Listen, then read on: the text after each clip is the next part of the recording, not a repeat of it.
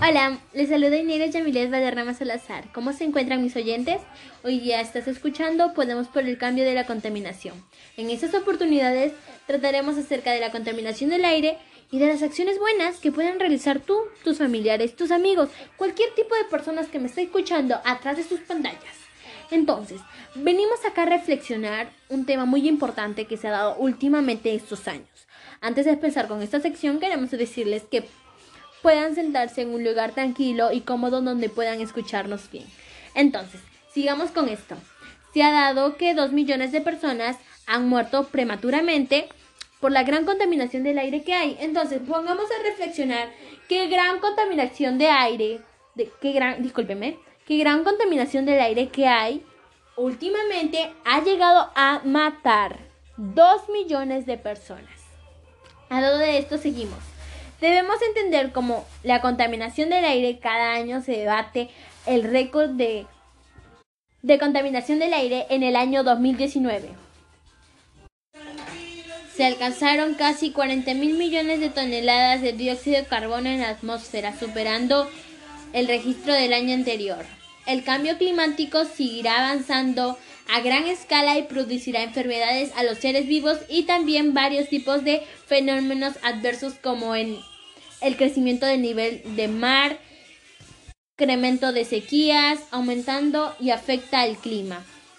Entonces, vaso a esta lectura, vamos y vemos, analicemos que nosotros estamos haciendo tanto daño a nuestro querido país ha dado por eso, hay que decir unas acciones que puedan realizar tú, tus familiares, cualquier persona que nos esté escuchando a través de sus pantallas. Y no solo a Perú, porque también está Chile, también está Guatemala. En el gráfico de barra se ha dado por visto que son unos crecimientos de porcentaje máximos. Y queremos ayudar a muchas personas. Está, está por reflexionar. Entonces, lo que podemos, ¿qué podemos tratar de reducir la contaminación del aire? La pregunta es, ¿cómo podemos tratar de reducir la contaminación del aire?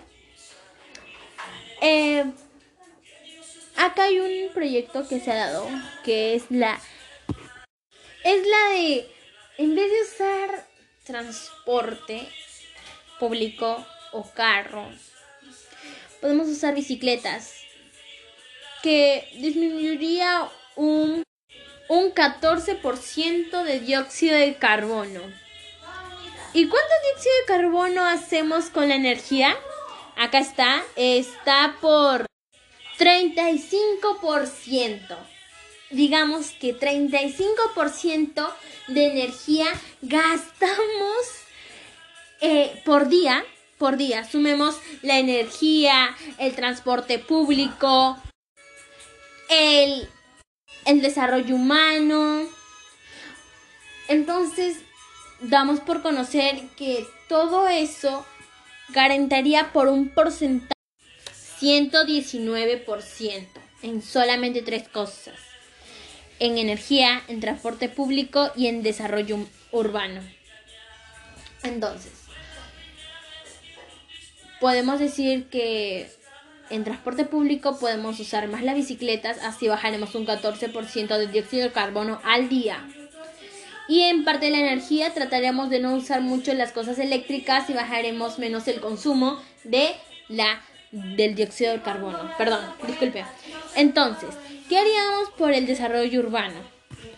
Que es el que más se lleva porque es el 70%, es el que más se lleva, es el 70% de dióxido de carbono por día que se lleva el desarrollo urbano.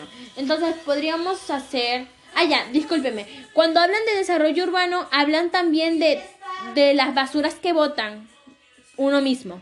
Entonces, lo que podríamos hacer es buscar un grupo, un grupo, donde podamos ir a, a las calles, ya que eso también llega a un, llega un trabajo extra, ya que nuestro queridísimo país también tiene personas que barren las calles y nosotros más nosotros serían un trabajo extra que pueda ayudar la contaminación en la tierra.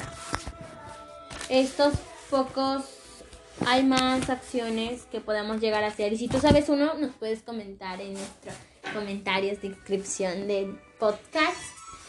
Entonces, sigamos en, en otros en otros tipos de acciones que también podemos llegar a hacer.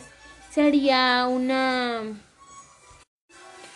una podría ser también que otras personas busquen cepillos ecológicos. No sé si ustedes sepan que hay cepillos ecológicos de madera en vez de estar reutilizando nuestros cepillos que compramos. Y también con los colinos haríamos una gran ayuda a nuestros animales que están siendo afectados.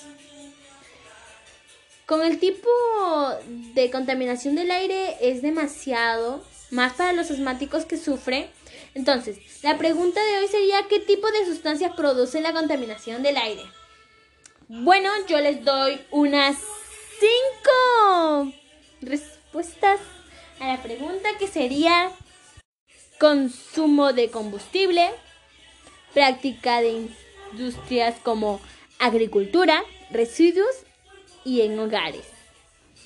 Entonces, ya que pude quitarles unos seis minutos de su tiempo, queremos agradecer que haya escuchado todo y saber que le pudimos ayudar un poco, influir y reflexionar lo que está pasando en nuestro país y en muchos países de la gran contaminación que hubo. Entonces, ha pasado eso, me despido y por favor protéjase porque todavía tenemos el virus en casa. Recuerde, tengan cuidado al llevar protocólogos, unas mascarillas y tapabocas. Lo más importante es que pueda usted ay, pueda protegerse a sí y a su familia.